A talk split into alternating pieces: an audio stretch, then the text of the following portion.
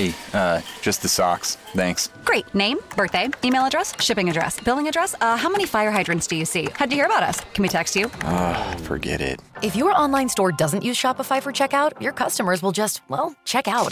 Shopify has the world's best converting checkout, up to 36% better than other leading e commerce platforms. That means fewer abandoned carts and more for your business. So switch to Shopify at shopify.com slash streaming and get a $1 trial. Shopify.com slash streaming.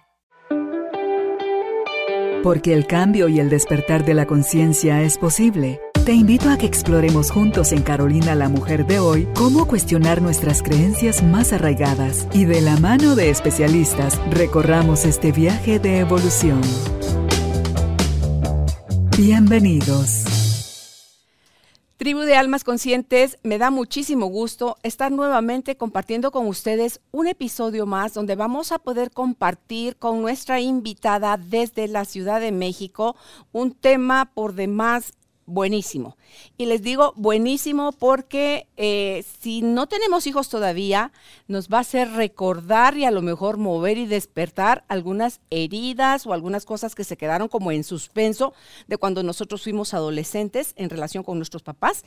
Y si ya somos papás, estamos teniendo hijos pequeños que están en la pubertad, camino a la adolescencia o están saliendo de la adolescencia, pero todavía estamos a tiempo de rectificar al reconocer qué cosas eh, no salieron como se supusieron o se esperaban, pero que cuando se encuentra uno con toda esta información que aclara la mente y nos ayuda a sanar y a corregir, es donde puede redireccionarse. Así como le hace Waze a uno, no crucé donde era, Waze en automático redirecciona y me dice por dónde llegar para apoyarme a llegar a ese lugar donde quiero llegar. Que al final lo que los papás buscamos es eh, acompañar, nutrir, cuidar, proteger y darles amor y felicidad a nuestros hijos. Así que les cuento con, con quién vamos a conversar hoy. Ella es Ana María Aristi, es psicoperativa psicoterapeuta gestalt, tiene especialidad en parejas, en familia y codependencia y también es consteladora familiar. Hablamos entonces con ella sobre los errores que cometemos con nuestros hijos adolescentes. Ana María, bienvenida al estudio. Gracias nuevamente por aceptar nuestra invitación. Carolina, un placer. Siempre disfruto mucho cuando me invitas y creo que la última vez que lo hicimos la pasamos muy bien, así es que creo que esta no será la excepción. Así es. Vamos a empezar, lo estábamos hablando contigo fuera de micrófono hace un momentito, fuera de la grabación. El que em, como papás perdemos muchas veces por ese amor que decimos tenerles a los hijos, como que se nubla el pensamiento y empezamos a hacer cosas que muchas veces, que me recuerdo tanto de eso, que muchas veces dijimos cuando éramos hijos, cuando yo sea grande o cuando yo tenga hijos, no voy a hacer o a repetir tal patrón que mis papás hicieron conmigo. Y cuando ves, estás repitiendo literal exactamente aquello que tus papás hicieron con nosotros. Y dentro de esas cosas es yo tenía, en mi caso, mi mamá quería que yo fuera maestra de escuela. Y yo le decía, no, por favor, yo no quiero ser eso. Yo les voy a pegar a los niños. Le decía, mami, yo no tengo paciencia, por favor, no. Yo quería estudiar secretariado bilingüe. Y me decía, pues tus hermanas mayores son eso y tú también vas a estudiar eso. Entonces tú dices, ¿cómo puedes coartar el sueño de un hijo cuando a lo mejor lo que quieres es que cumplan o tu sueño o tu expectativa de aquellas cosas que no lograste tú como papá alcanzar. Híjole, Carolina, esto que mencionas es algo muy fuerte y es algo muy real y que pareciera que a lo mejor me estás hablando de, bueno, eso pasaba el siglo pasado, Carolina. Pero no, la verdad es que sigue pasando ahora. Y es como con este amor tan grande que sentimos por los hijos, pero muchas veces lo que hacemos es lo que bien mencionaste, es coartarle sus sueños, es cortarle las alas. Porque entre comillas, los papás pensamos que tenemos la respuesta a todas las situaciones y a todas las preguntas.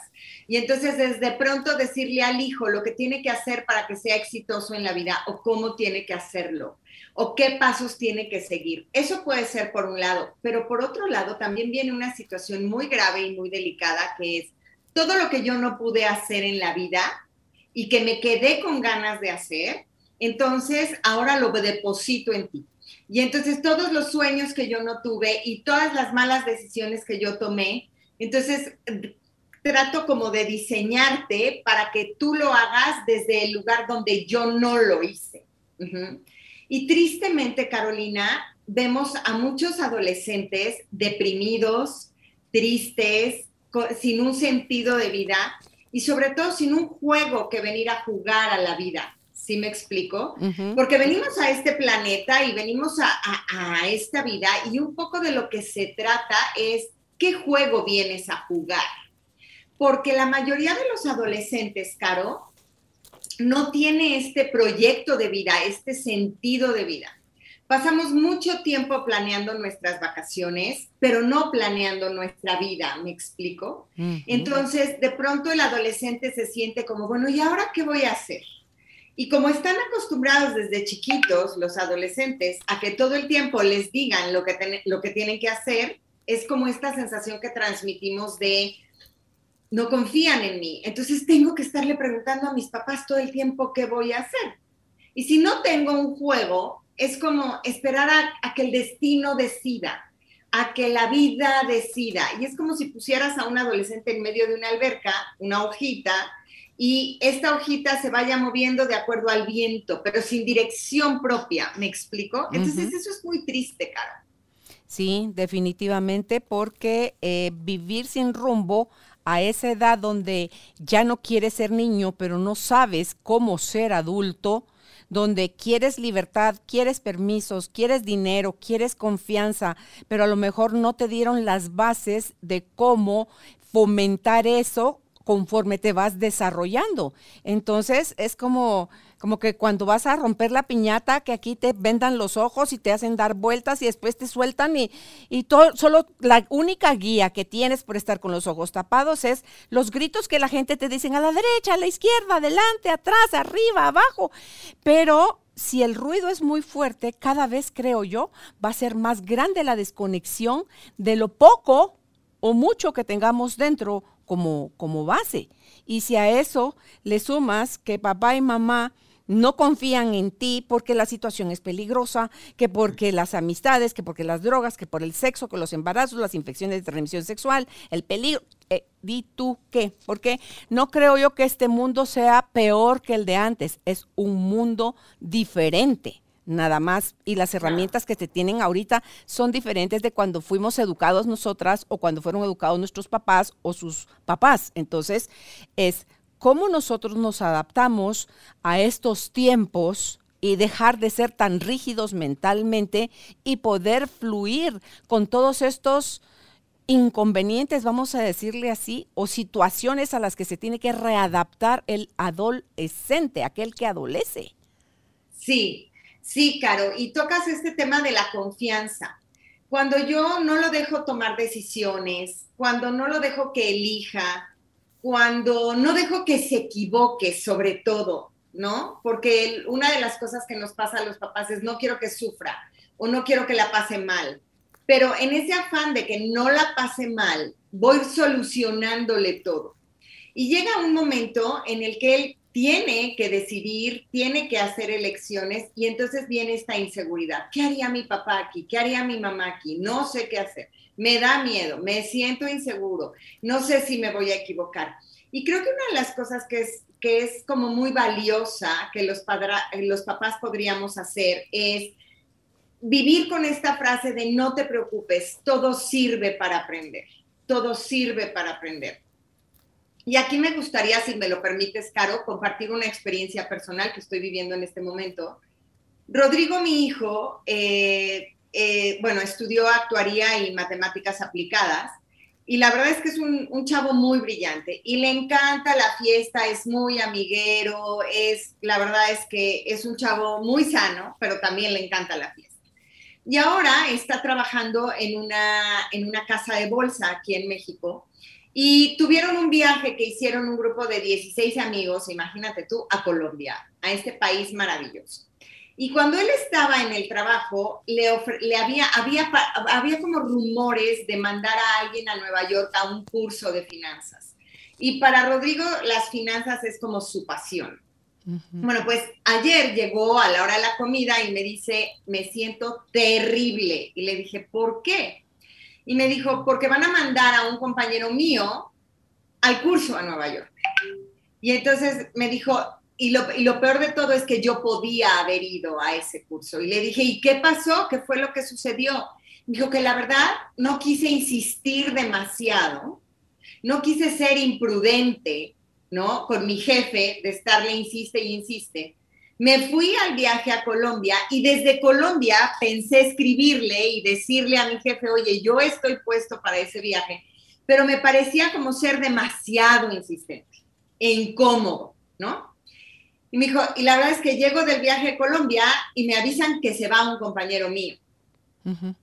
Y mi jefe, algo que me dijo es, tú estás en la lista, yo quería que tú te fueras, desgraciadamente él lleva en, la, en el trabajo más tiempo que tú, pero este, quiero que sepas que yo estoy contemplado si se da otra oportunidad. Carolina, no tienes una idea del tamaño de frustración que sentía Rodrigo. Pero en vez de yo decirle, mijito, mira nada más, es que es el colmo, ¿cómo se te ocurre? Debiste de haber estado al pendiente de ese mail, debiste de insistir. O sea, en vez de hacerlo desde la queja, desde el reclamo, desde el enojo o desde el quererle aconsejar, fue, a ver, siéntate y dime qué aprendes de esto. ¿Qué es, o sea, qué esto que estás viviendo que a veces tenemos, creo yo, que vivir situaciones en la vida demasiado frustrantes. Yo lo que no quería era quitarle la frustración, Carolina. Era, siéntate, tómate el tiempo de enojarte, de frustrarte. Me gusta que estoy furioso conmigo mismo. ¿Por qué no insistí? O sea, por querer ser prudente, ¿no? Entonces, a ver, ¿qué aprendes aquí? Y es dejarlos vivir en eso. Le dije, a veces tiene el sentimiento de frustración tiene que ser tan fuerte, tan fuerte, para que se convierta en un aprendizaje significativo, que es a lo que se llama en gestal, que es muchas veces esta frase de no, no siempre escarmentamos en cabeza ajena.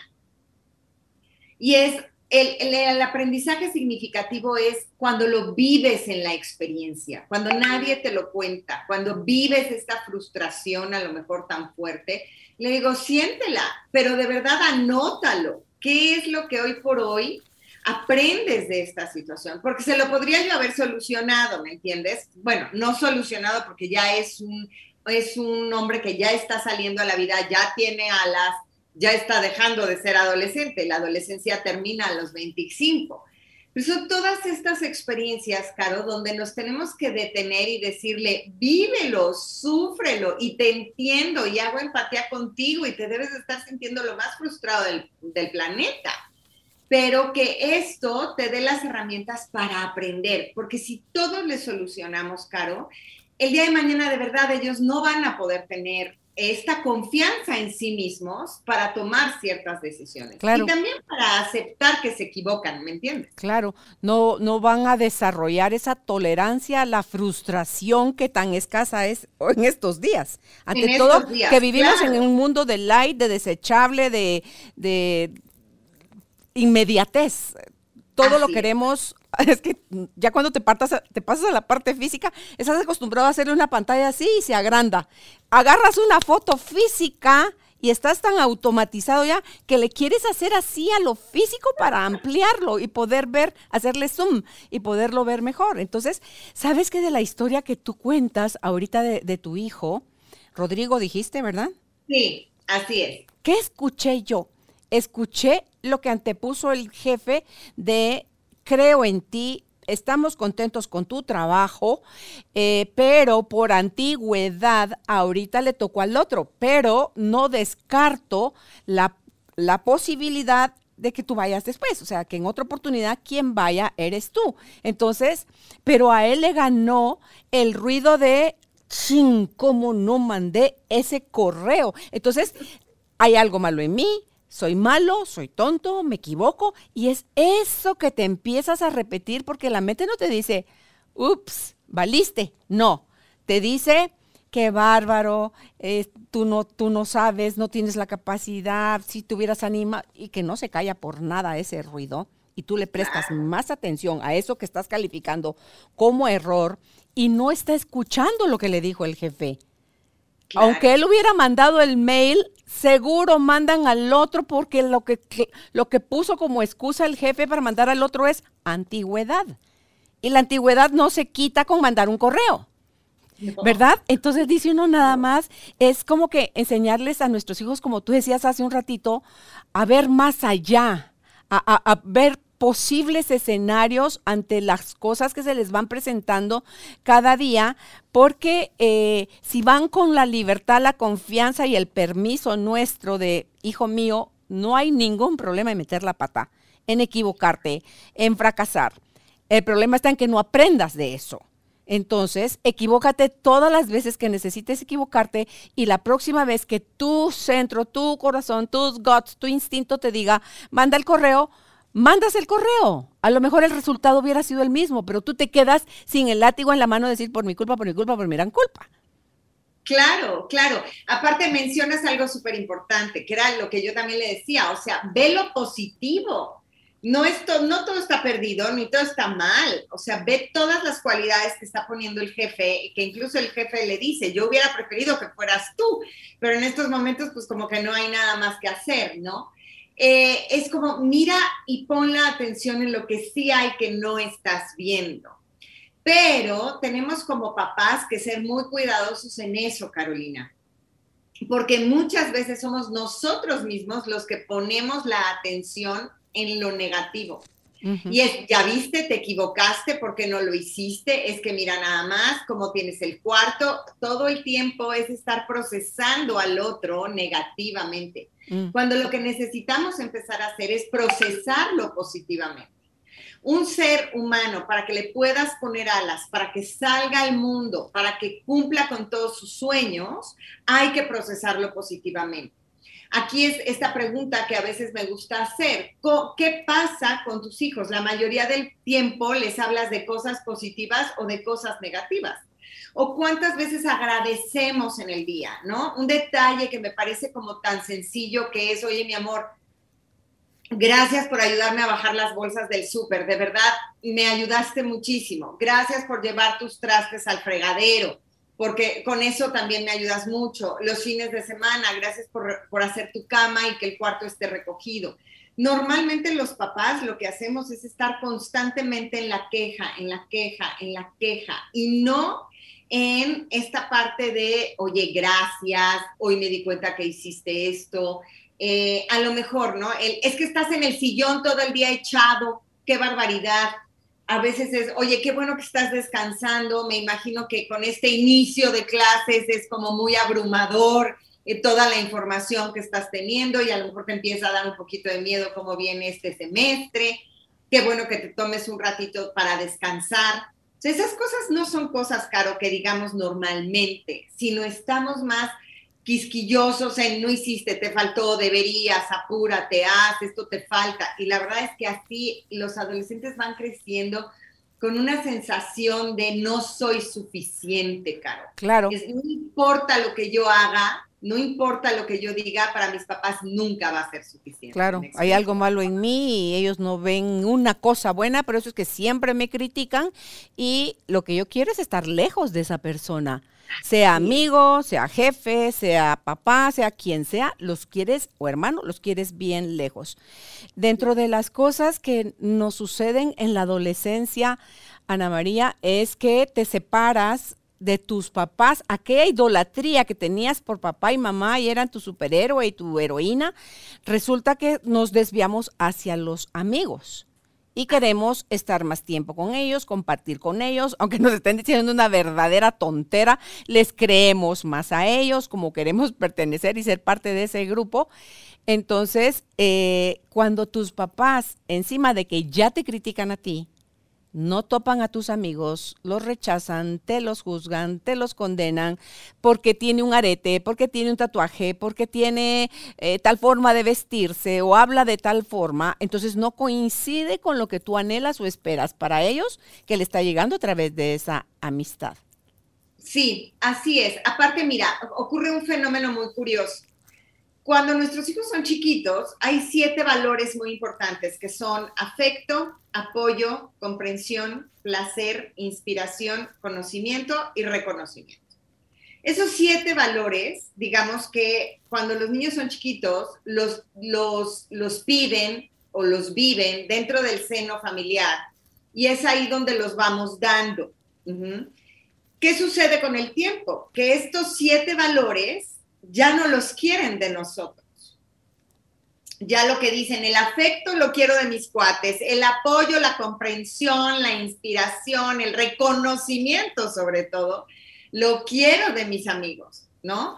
¿Y por qué? Porque necesito pertenecer, porque voy a hacer cualquier cosa por pertenecer y es ahí donde empiezan a alejarse mucho de papá y de mamá y que empiezan a decir, es que tú ni siquiera estás actualizado, no sabes prender un internet, no sabes manejar el qué sucede con el modem cuando el modem se atora.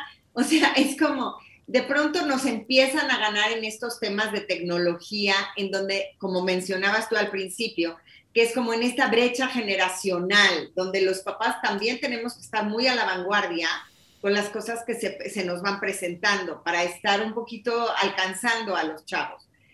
Y después, ¿qué sucede? Es como estas siete valores, estas siete fuentes las quiero de mis amigos. Y cuando ya las tengo de mis amigos, sucede esta maravillosa cosa que pasa en la adolescencia, que es el enamoramiento. Cuando nos enamoramos, es muy marcada la diferencia cuando ya empiezo a alejarme de mis amigos y lo que quiero es estas siete fuentes, pero de solo mi pareja, ¿no?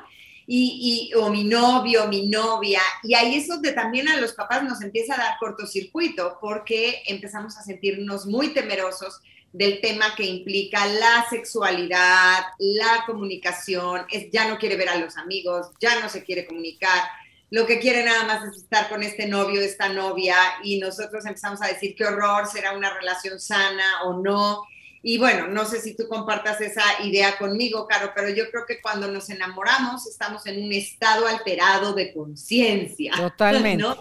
Ese es el enamoramiento, donde no vemos muy claro, donde todo nos parece maravilloso, donde idealizamos a la otra persona, donde las endorfinas, la norepinefrina en el cerebro se pone así como a tope y a todo.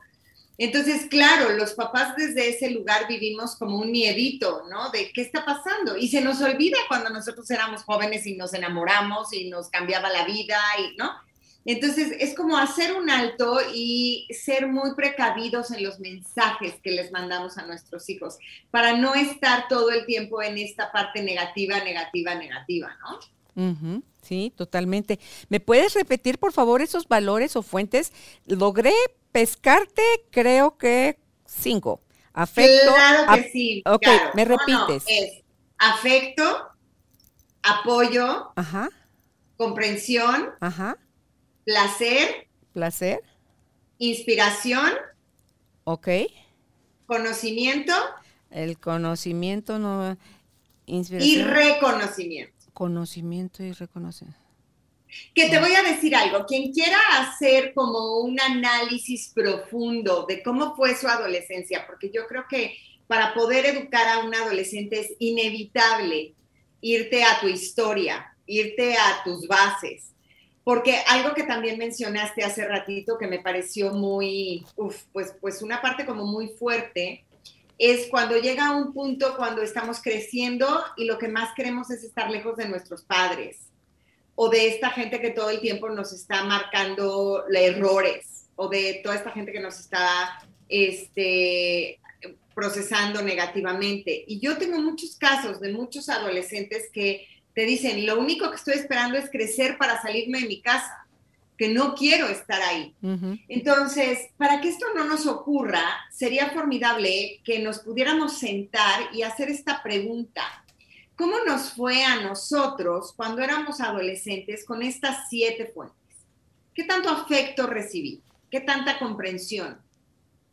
Mi casa era una casa donde se inspiraba a hacer ciertas cosas o a manejar ciertas situaciones o a, conocer más, cómo me iba con el conocimiento, cómo fue el placer, porque también desde ahí educamos mucho. Y el placer no me refiero solamente al placer sexual, el placer en la comida, el placer en los viajes, el placer en, las amistades, en las reuniones, en las convivencias, ¿no? Eh, eso era, es como muy significativo también. Ok, sí, porque cuando tú traes deficiencia o desnutrición en esas áreas, vas a ver, y es que todo eso es desde el inconsciente, Ana María, donde tú quieres, ok, conmigo lo hicieron mal, yo, yo voy a demostrar que es como si se puede, y saliendo de donde estás, desde donde estás saliendo, lo más probable es que lo único que hagas es repetir patrones, a menos que sea alguien que antes de tener hijos hizo muchos procesos de terapia, se educó, se concientizó y asumió el 100% de responsabilidad de lo que conlleva criar a un hijo, porque no es que ya es tiene la mayoría de edad, Dios vuela, Dios vaya contigo, Malaya. No, o sea, tus hijos van a ser, ahí sí, se da literalmente hasta que la muerte nos separe. Sí. Con nuestra relación con los hijos, ¿verdad? Entonces, es cómo nosotros podemos entonces hacer una buena, mar, una buena mezcla de poderlos amar en libertad para que puedan desarrollar esa confianza, ese vínculo de que quieren estar con nosotros de que confiemos en ellos y ellos en nosotros para dejar, a Ana María, de quererles controlar la vida. Claro, claro. Y aparte otra cosa que, que, mencionas es esta parte de amarlos en libertad.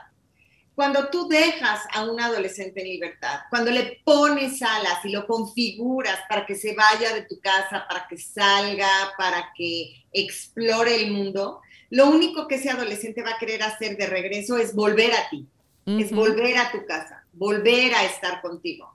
Que si yo lo que hago es le corto las alas, no lo dejo decidir, no lo dejo soñar, no dejo que haga locuras, y hacer locuras me refiero a que se atreva, a que emprenda cosas nuevas.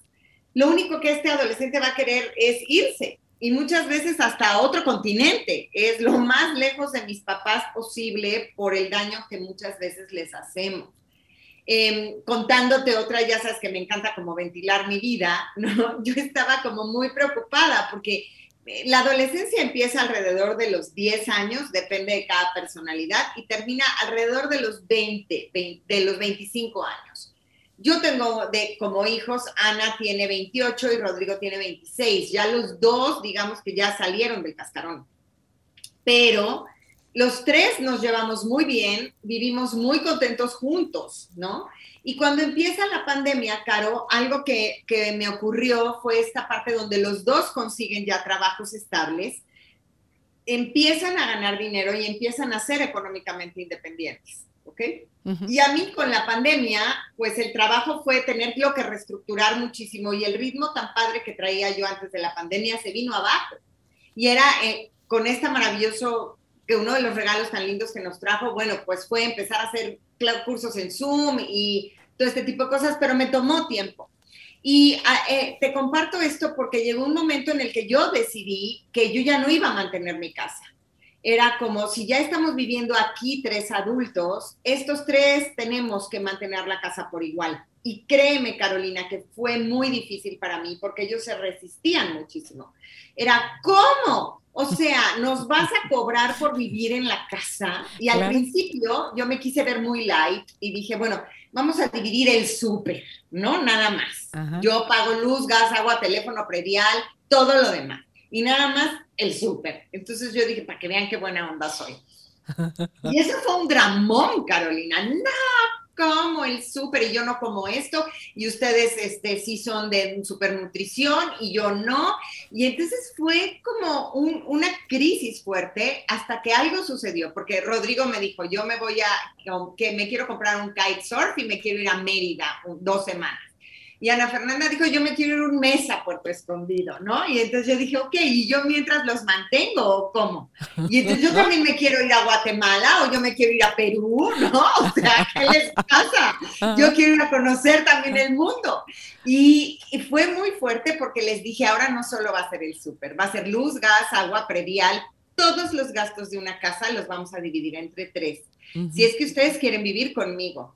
Y estas son decisiones que a veces nos cuesta mucho trabajo tomar, Caro, porque se los cuestioné. Les dije, ¿por qué no los dos rentan un departamento, se van a vivir juntos, entre los dos dividen gastos y, y, si no, búsquense a un amigo o una amiga que se quiere ir a vivir con ustedes pero yo no voy a mantener a dos chavos, porque yo también tengo que ver para mi vejez, que eso es otra cosa que nos pasa, ¿no? Ya siendo padres de adolescentes, ya tu vida va tomando otros rumbos y también tienes que empezar a ver por ti para no colgarte de ellos. Claro. Y fue mucho que, muy choqueante. Hoy por hoy te lo digo que me costó trabajo, pero hoy por hoy yo vivo con dos roomies, ¿no? La autoridad, ahora sí que la tengo yo por derecho de antigüedad y de edad, pero pero ellos es como ponerles esas alas y hoy se sienten mucho más capaces de muchas cosas, ¿no? Claro, es que como están con la comodidad del 100% de su ingreso, se lo echan encima. Entonces, como que, ¿cómo que me quieres quitar una parte de mi ingreso? Pues perdóname, pero las cosas no se mantienen solas. Cuando tú eras chiquito, yo tenía la responsabilidad de pagar tu estudio, tu salud, tu nutrición, tu distracción, todo, pero ahorita tú ya eres proveedor y entonces compartes. Y es que no son tontos. Porque si se, si se ponen a ver que esa propuesta que tú les hacías, ustedes dos renten un apartamento, se los hubiera llevado la tristeza, decimos aquí en Guatemala. ¿Por qué? Porque ahí sí tienen que asumir el 100% de todo. ¿Verdad? la renta, la luz, el teléfono, todo, la gasolina, todo, todo, todo, todo. Entonces, es como que atreverse a pasar ese rato mm, descolorido para poder vivir con dos adultos, porque si no, una parte de ellos sigue siendo niño. Porque es la energía la infantil la que está buscando que mamá me da, mamá me limpia, me tiene la ropa lista, mamá limpia la casa, mamá cocina, mamá provee, mamá. Entonces dice uno, pues no, mi amor, hay que crecer, toca crecer. ¿Qué parte no te gusta? ¿Qué estás sintiendo? ¿Qué estás pensando al respecto? ¿Qué crees tú que te pasaría si fueras a, a, ser tú un ser independiente y, o que quieres gozar tus vacaciones y botar todos tus ahorros en eso y, y luego quién va a pagar tus mensualidades acá? Si tú estuvieras viviendo en un departamento solo, ¿cómo, de a cómo te iría? ¿Verdad? Sin duda, sin duda. Ahora, la respuesta fue maravillosa porque claro que se pusieron a investigar, Caro. O sea, salieron, buscaron departamentos, vieron departamentos, ¿no? Y cuando hicieron su presupuesto, volvieron y me dijeron, no, mamá, o sea, nos sale mucho más barato vivir aquí. Claro que mejor vivir en una casa que a lo mejor en un departamento de dos por Entonces, cuando nos atrevemos a hacer ese tipo de cosas, esos cuestionamientos, cuando nos atrevemos a atravesar la situación incómoda con ellos, es de verdad ponerles alas y hacer que también ellos crezcan y se den cuenta, porque no quieres dos parásitos en tu casa, ¿no? Bueno, dos, tres, cuatro, los que tengas. Pero de verdad queremos, y, te digo, vuelven a ti con muchas más ganas, con mucha, muchas mejores intenciones, con ganas de estar. Ahora te soy honesta, Caro, no sé si algún día de estos los voy a sacar hasta que se casen, si es que se casan, pero este, pero sí es como que dices, es, eh, la, convivencia se vuelve algo mucho más cordial y eso está lindo, la verdad. Claro, porque ya se están relacionando tres adultos, como te decía hace un momentito, y qué rico y qué suave, es más liviano relacionarte ya de adulto a adulto y tú sigues siendo la mamá, sigues teniendo la jerarquía, pero ya suben su relación a otro nivel. Y esto me lleva a preguntarte o a comentarte, cuando nosotros somos mamá gallina, que queremos tener a los polluelos debajo del ala, y eso nos hace eh, pensar lo peor, los peores escenarios, y si un día no pueden pagar la renta, y si no, y si los despiden del trabajo, y si el coche se les arruina, y cómo lo van a reparar, y si se enferman, y si, o sea, de verdad, te inventa tu mente los peores escenarios y también mucho, creo yo, tiene que ver porque no confías en el potencial de ellos como adultos para mantenerse ya en la, en la sobrevivencia, o sea, en, sobrevivir ya con sus propios recursos. Sí, porque te voy a decir algo, llega un punto en donde sí es válido esta parte de decir, si se atora, se atoró, si eh, se, le, se le complicó, pues se le complicó, no salgo yo al rescate, porque esta mamá gallina es lo que quiere, ¿no? Extendemos nuestras alas como si fuéramos águilas, ¿no? Y entonces abrazamos a nuestros polluelos y entonces decimos, yo te soluciono. Por eso a veces, y estoy convencida de eso, no a veces, creo que tendríamos que, que vivirlo mucho más seguido, es que por eso la presencia de papá es tan importante, ¿no? ¿Dónde está esta presencia masculina o esta energía masculina? Que la energía masculina también la puede tener la mujer, ¿no? Eh, es esta parte de te, te, lanzo a la vida, no te lo soluciono todo. Y en este caso, digo, porque es mi caso y estamos hablando de, hijos ya un poco más grandes, pero ¿qué pasa con adolescentes de 14, de 13 años? Que lo que queremos es como solucionarles todo, la tarea, el trabajo, que no te falte nada, para que no repruebes, para que... Es más, las mamás queremos hasta solucionar los pleitos con los amiguitos ay, es que no le hablan, ay, es que qué barbaridad, mi hijito. Y entonces vamos y armamos a veces en las escuelas unos afarranchos impresionantes porque pobrecito de mi hijo. Cuando a lo mejor el hijo lo que tendría que aprender es usar sus propias herramientas para aprender a poner límites, para aprender a comunicarse desde otro lugar y no desde la parte de esta mamá gallina que sobreprotege porque nos vamos volviendo muy castrantes, Carolina, y muy controladoras. Y entonces la sensación es solo mi mamá cuando mi mamá diga lo que mi mamá quiera, ¿no? Y, y eso tampoco los ayuda para crecer. Claro, no, por lo que te escucho decir, no hay entonces ningún beneficio en sobreproteger a los hijos. Lo que más estás haciendo es dañarlos, inhabilitarlos. Totalmente, Caro. Hay dos cosas que yo creo fielmente, que es la sobreprotección no nos ayuda a educar. Y tenemos que también tener mucho cuidado cuando hay mucho dinero. Educar cuando hay mucho dinero es más difícil que cuando hay poco dinero. Eh, si estás pasando por una mala situación económica, entonces sácale todo el provecho posible, porque es mucho más fácil que cuando no tienes recursos, ellos mismos es, viene como en esta área de creatividad. Cuando yo le digo, esto no te lo puedo dar, para esto no hay, entonces en ese momentito el adolescente es cuando se va volviendo creativo. Y entonces dices, ok, ¿qué vendo? ¿Qué invento? ¿Qué construyo? Este, lavo coches, este, me ofrezco a hacer algún tipo de trabajo, hago prácticas, o sea, ahí es donde él va encontrando como todos sus recursos para salir adelante y no cuando tú llegas y le pones como la mesa puesta, ¿no? Y, y, una cantidad de excesos que a veces ni siquiera ellos saben manejar. Yo crecí con mamá mexicana, entonces crecí con la cultura del domingo. O sea, me daban ah, mi domingo. Y me daban una cuota a, a, la semana y yo podía bien hacer o mal hacer lo que quisiera con ese dinero. Entonces, cuando uno les enseña a los, a los hijos desde pequeñitos a ahorrar o a disponer de una manera más sabia de sus recursos económicos, resulta que cuando ellos ya saben, ah, ya vi que aquel juguete cuesta 500 pesos o 400 quetzales, bueno, aquí serían 250 quetzales, 500 pesos. Entonces, se lo pido a mis papás, no es mi cumpleaños, no es Navidad, no es Día de Reyes, no es ninguna, no es el Día del Niño, no es ninguna fecha especial. Entonces, no me lo van a comprar, pero lo quiero y lo quiero mucho. Entonces, ¿qué tengo que hacer?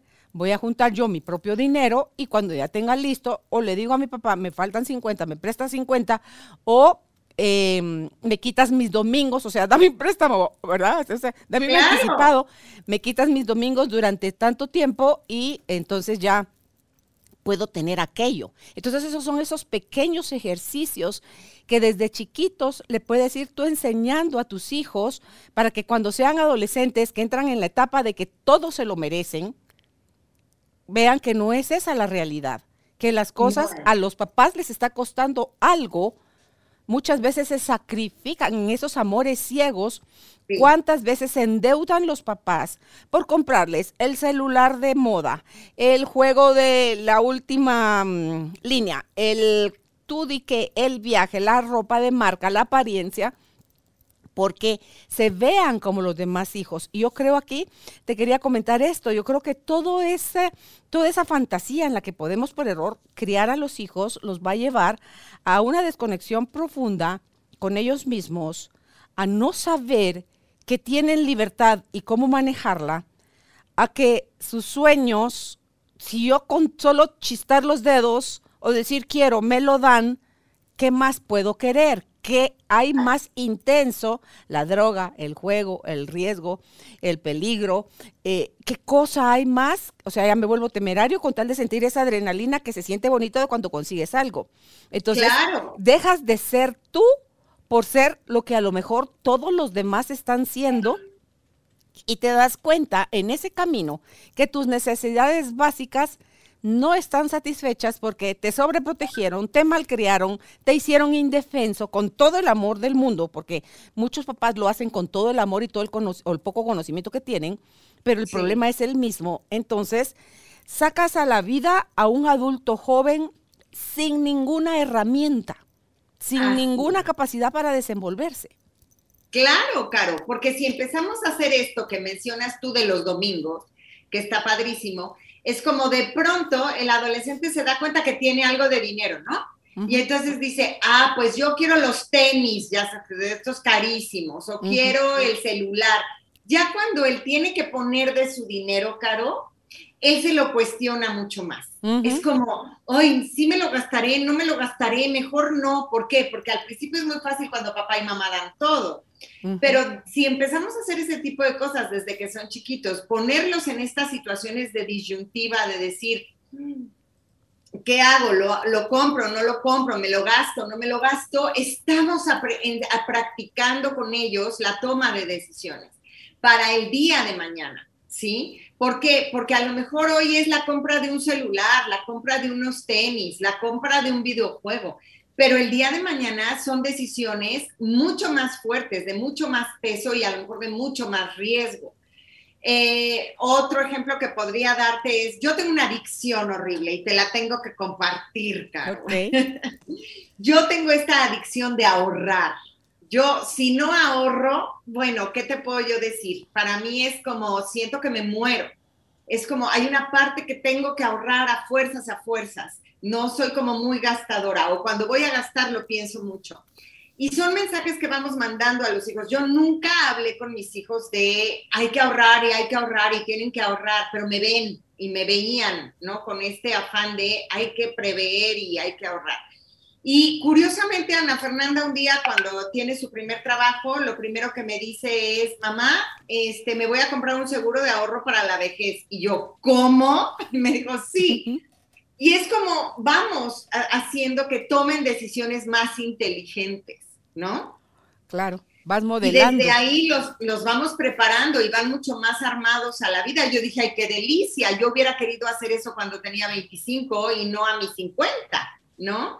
Que es como dices, híjole, si lo hubiera hecho a los 25 estaría mucho más cubierta o más tranquila con ciertas cosas. Eh, entonces, claro, este tipo de dejarles a ellos también el manejo de ciertas cosas de dinero donde ellos pongan de su propio capital, es como, ah, bueno, sí me lo gasto, no me lo gasto, incluso hasta lo cuidan más. ¿No? Así dicen, que valoran más lo que ya les costó con su propio dinero. Claro. Porque Ya, ya pudieron experimentar en carne propia lo que es ganarse una quincena o una mensualidad. ¿Verdad? Sí, claro, Acá tengo otra, otra duda o otro comentario que en el caso de los adolescentes tienen un pensamiento recurrente porque como se sienten incomprendidos muchas veces, eh, es que nadie sufre como yo. O porque, ah, o cuando ves la grama del vecino más verde. O sea, ¿por qué los papás de mis amigos son cool con ellos y tú conmigo eres tan agria o tan aguafiestas? Sí, claro, claro. Siempre es, el vecino es mejor. Es que a mis amigos sí los dejan. Es que mis amigos sí pueden llegar tarde. Es que los papás de mis amigos son más permisivos, ¿no? Y, y, siempre, eso ha estado como tú dices, toda la vida. No es que hoy los tiempos sean peores, son diferentes. Y, hay muchas cosas en que son iguales que, la, que antes. Yo me acuerdo, es que a mis amigas sí las digan, pues sí, pero aquí en la casa no. Y hazle como quieras, ¿no? Y es esta, esta parte donde los otros son mejores. Y es sí, es un pensamiento recurrente del adolescente, Caro, de todo el tiempo es como, ay, yo, nadie me quiere, nadie me acepta, necesito pertenecer, les cuesta mucho trabajo. Ahora también estamos viendo esto que estamos regresando de la pandemia y a muchos adolescentes les está costando mucho trabajo el volverse a relacionar. Tenemos como dos polos. El que no quiere relacionarse y ya se acostumbró a estar entre cuatro paredes y vivir en Zoom a través de comunicaciones por una pantalla y que está como, no quiero volver a, convivir. ¿Por qué? Porque tienen que, este, que enfrentarse a lo mejor al bullying, enfrentarse a otra vez esta necesidad de pertenecer, a esta necesidad de acercarse al otro, de volver a tener contacto humano, de volverse a comunicar, y es, esa parte está siendo muy difícil. Y hay otros en donde dicen, yo ya salí al mundo, ya nos abrieron las puertas, bienvenido mundo, aquí te voy, ¿no?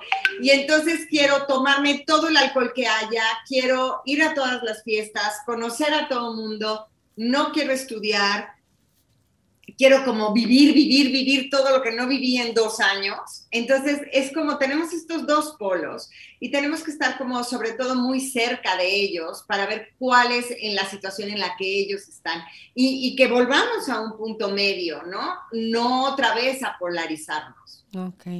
En, en el caso que tú mencionaste la pandemia, se lo quiero agregar las redes sociales y el efecto que está teniendo en los adolescentes a la hora de la perfección, con todos los filtros y cosas que, que luz, que tú puedes lucir sin arrugas en, Instagram, por ejemplo, o sin celulitis, o con más cintura, que sé yo, con todos esos efectos, la perfección, el no saben cómo lidiar con la crítica o con la necesidad de pertenencia, con el miedo que sienten ante el peligro de ser rechazados, criticados o que no gusten, cómo hoy en día a la juventud, porque bueno, yo creo que se, pasó ya de los adolescentes a los adultos esa cuestión, porque cómo te puede arrastrar eso cuando puede ser algo que si está bien usada la herramienta, es gente que está haciendo negocio de, de eso, de la vulnerabilidad de otros. Sí, sí, sí, sí. Y aparte esto de los filtros y de verte diferente y de mantener como cierta imagen, pega mucho sobre todo con la adolescencia, Caro porque justo lo que queremos es encajar. Hay tres cosas por las que cualquier ser humano, pero que esto se da mucho más o más marcado en la adolescencia, que es querer sentirse visto, reconocido y amado. Estas tres cosas son muy importantes.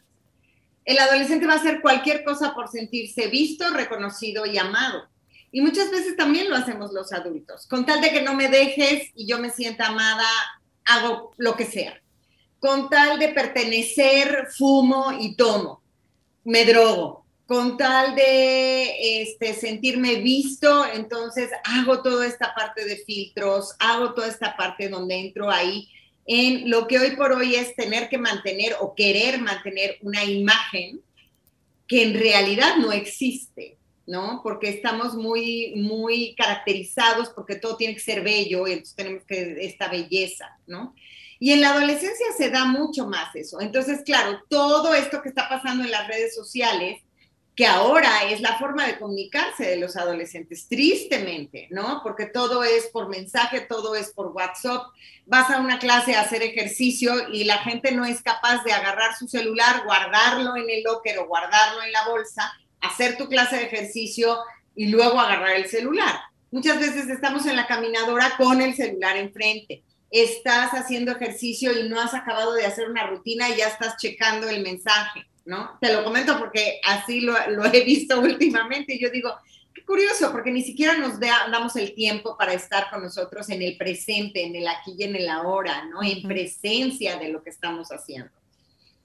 Entonces, claro, eso, eso es complicado algo que, desde niños podemos sentir o, pasar por un trauma o una emoción fuerte y como esta se vive en el cuerpo y si desde pequeños no somos escuchados, no somos contenidos, no somos apoyados o nos hacen o validan lo que nos está pasando, creo que vamos creciendo y nos vamos a quedar ahorita en la adolescencia en que como todo eso, el trauma y la emoción fuerte se sienten en el cuerpo y se siente pesado, se siente feo, entonces lo que tú haces es evadirlo. Y te evades yéndote a la mente, yéndote al futuro, yéndote a la televisión, al juego, al sexo, a la droga, al alcohol, a, a cualquier otra cosa donde lejos de ponerte frente a algo y solucionarlo, te congelaras y entonces esa es tu puerta falsa por la que te escapas. Y yo creo que los adolescentes hoy en día eso lo están viviendo muy fuerte. Sí, sí es una puerta de escape, Caro, es una puerta de escape muy fuerte. Y, y, se vive también con mucha tristeza porque estamos viviendo con adolescentes que traen una cantidad de emociones experimentándose en muchos decibeles atrás de una pantalla. ¿no? Eh, hoy nos hemos dado cuenta que el contacto humano es importantísimo. El contacto humano tiene que ser como muy significativo y el poder tocarnos, el poder mirarnos a los ojos, porque no es lo mismo que yo te mire a través de una pantalla, que yo tenga otro ser humano enfrente. Eh, algo que me está pasando es sesiones de terapia de que dicen, no, yo ya quiero algo presencial, ya no quiero nada de Zoom porque necesitamos este contacto y no debemos de dejarnos vencer por esta parte donde ya el mundo del adolescente está siendo a través de pantallas, ¿no? Claro, adolescentes, adultos jóvenes, por favor, hagamos pausas, revisemos qué está pasando para que recuperemos nuestro equilibrio, porque si no, los desórdenes se hacen cada vez como que fue un temblorcito, ya tembló más fuerte. Mire, perdón, esto es un terremoto. Entonces, vivir la vida así como que es súper desgastante. ¿Qué recomendaciones les das a los padres de jóvenes adolescentes como en condensado, Ani, para poderles decir, pongan atención a estos puntos que consideras que son esenciales y puedan empezar a mejorar, si es que tienen problemas, su relación con sus hijos, su comunicación? Claro, Caro. Mira, yo creo que principalmente algo que es muy importante es que la relación sea más importante que la norma. Si mi relación no es buena con el adolescente, por más que yo quiera que la norma se cumpla, no se va a cumplir. Es mucho mejor que un hijo te admire y te respete, pero porque tú te has ganado ese respeto y no que te tenga miedo y lo que quiera es estar lejos de ti. Entonces, sería maravilloso que confiemos y nos preparemos como papás para tener una buena relación. Y los puntos más importantes creo que es la comunicación, tendríamos nosotros como padres de familia que aprender a comunicarnos con ellos, ¿sí? Normalmente no lo sabemos hacer, no sabemos escuchar. Eh, tenemos que aprender a comunicarnos, tenemos que aprender a escuchar y aprender a poner límites contundentes con formas suaves, que son límites firmes, pero con una forma suave, no desde la imposición de, porque lo mando yo, hay que también aprender a llegar a hacer acuerdos hay cosas que son no negociables, pero hay otras que sí podríamos negociar, ¿no?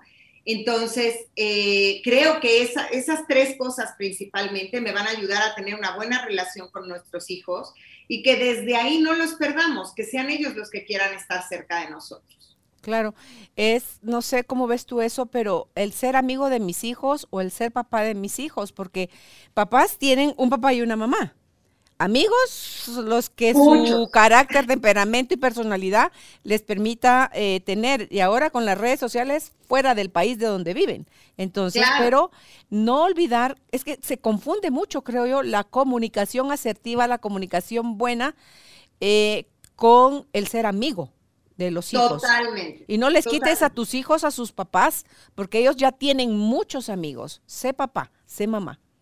Así es, Caro. En el momento que tú te conviertes en el amigo de tus hijos, los estás dejando sin padre y sin madre. Y ellos necesitan a alguien que guíe el timón del barco, sin duda alguna.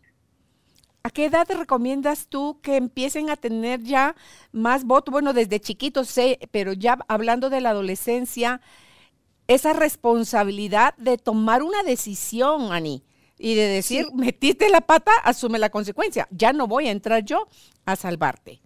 Claro, fíjate que yo creo que desde chiquitos, pero desde luego en distintas áreas, ¿no? Eh, yo sí creo que a lo mejor esto de hacer las tareas y esto con ellos en la primaria, ya después ya no, es irlo soltando. En el tema del dinero, a lo mejor es también irlo soltando, depende de la madurez de cada niño. Pero yo sí creo que a lo mejor a los 17, 18 años, el adolescente tendría que ser prácticamente capaz de responsabilizarse de sí mismo. Digo, desde luego no económicamente, porque a lo mejor a los 17, 18 no van a salir, eh, eh, eh, digo, porque todavía estudian y demás pero ya responsables completamente de sus tareas, de los amigos que eligen, de las decisiones que van tomando. Desde luego siempre respaldados por papá y por mamá, ¿no? Pero eh, ya, digo, yo ya creo que a los 21 un chavo ya podría tener la capacidad de tomar decisiones firmes, fuertes y decisiones que de verdad lo marquen para que, para que pueda tener, para, para poder ser un buen adulto. Imagínate, si aquí en Guatemala se es mayor de edad a los 18 años. Y a los 18 años tú ya puedes portar arma, pero pregunto, imagínate, pregunto yo, ¿tiene la capacidad, el desarrollo emocional y responsabilidad de, de tener una de esas cuestiones en la mano y lo que va a hacer con ella? Me imagínate. Entonces, como eso, muchas cosas, Ani. Entonces, ¿qué pretendemos con los hijos? Que como que de la nada, de repente, ah, ya tiene 18 años, como por arte de magia, él se vuelve una persona sabia, una persona responsable, una persona prudente. Dice uno, ¿cómo? Claro, claro. Entonces dices, no, no tan rápido, a los 18 todavía no. Y, por ejemplo, lo pones con el ejemplo de las armas, ¿no? Que dices, no puede ser. Claro, y imagínate otra el sexo, la libertad, la libertad sexual, el consumo de alcohol, de drogas, todo eso es, tienen la capacidad, la madurez para asumir consecuencias de sus acciones.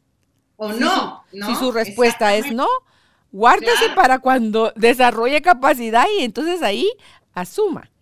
Claro, desde luego. Yo me recuerdo cuando yo fumaba, y mis hijos que, que, si voy a poder fumar, asumiendo que porque yo fumaba, ellos también. Entonces decía, si tú vas a querer fumar en el futuro, yo no tengo la menor idea.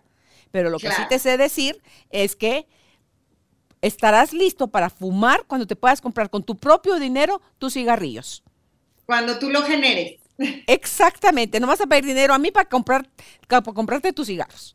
Entonces, creo yo que todas esas cosas son las que nos van, es que este juego, porque para mí la vida es un juego y el arte de eh, acompañar hijos en su desarrollo, en su crecimiento en, la adolescencia, es una etapa tan bonita. A mí me tocó vivirla muy bonito con mis cinco hijos que, que atravesaron por esa etapa. No me aterré, tal vez porque yo estaba siendo una mamá adolescente también cuando los estaba criando, pero esa es una de las ventajas que no es tampoco el consejo que estoy dando, sean papás en la adolescencia, ¿no? Claro. Pero eh, creo que eso estuvo a mi favor y estar ahora a mis 63 años con nietos ya de 25 años graduándose de la universidad, es donde tú ves ese vínculo que tienes con ellos, esa confianza que te tienen, esa libertad, ese adaptarte al vocabulario de ellos y que de repente alguien dice una palabra altisonante y no le quieres enjabonar la boca porque eh, eso es pecado y eso no se hace y eso no se dice, no. Entonces es ser de mente flexible para irnos adaptando a las nuevas generaciones y lo digo como abuela, abuelas, no ahuyentemos a los nietos, por amor de Dios. Porque nosotros podemos ser un refugio divino para ellos, porque los papás cuando están fungiendo su papel de padres de familia, se les olvida que lo más importante es amarlos incondicionalmente.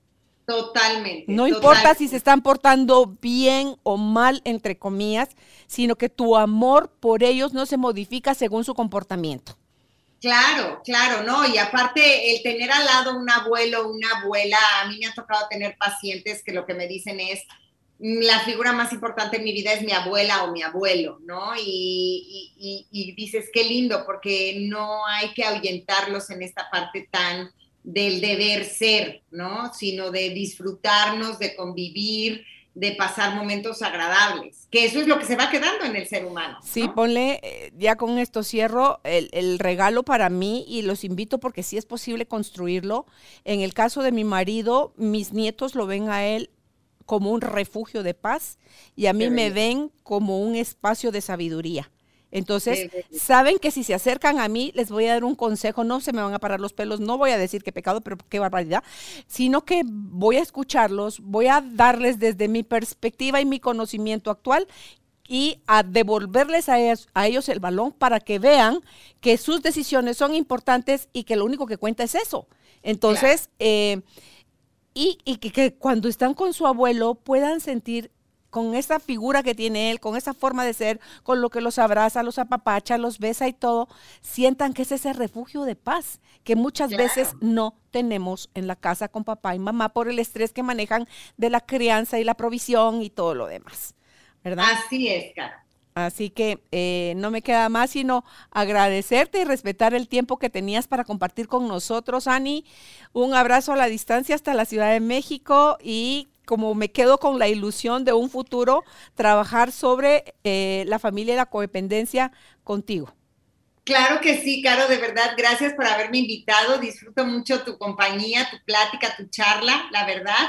Y este, un saludo a toda la gente que está en Guatemala, maravilloso. Un día tendré que ir porque sí me muero de ganas de conocer. Lo vamos a organizar para, para traerte. ¿Dónde pueden ustedes contactar a Ana María Aristi? En Instagram está como arroba Ana Aristi y en Facebook Ana María Aristi y su página web es www.anaaristi.com. Será hasta un próximo encuentro. Ani, que estés bien. Un abrazo a la distancia. Cuídate mucho. Igual, chao. Gracias por ser parte de esta tribu de almas conscientes. Recuerda visitar nuestra página web carolinalamujerdehoy.com.gt para más información de estos temas y de nuestros invitados. Tenemos más programas, blog, libros, talleres, tienda en línea y material exclusivo para quienes se suscriban. Encuéntranos en redes sociales como Carolina la Mujer de Hoy.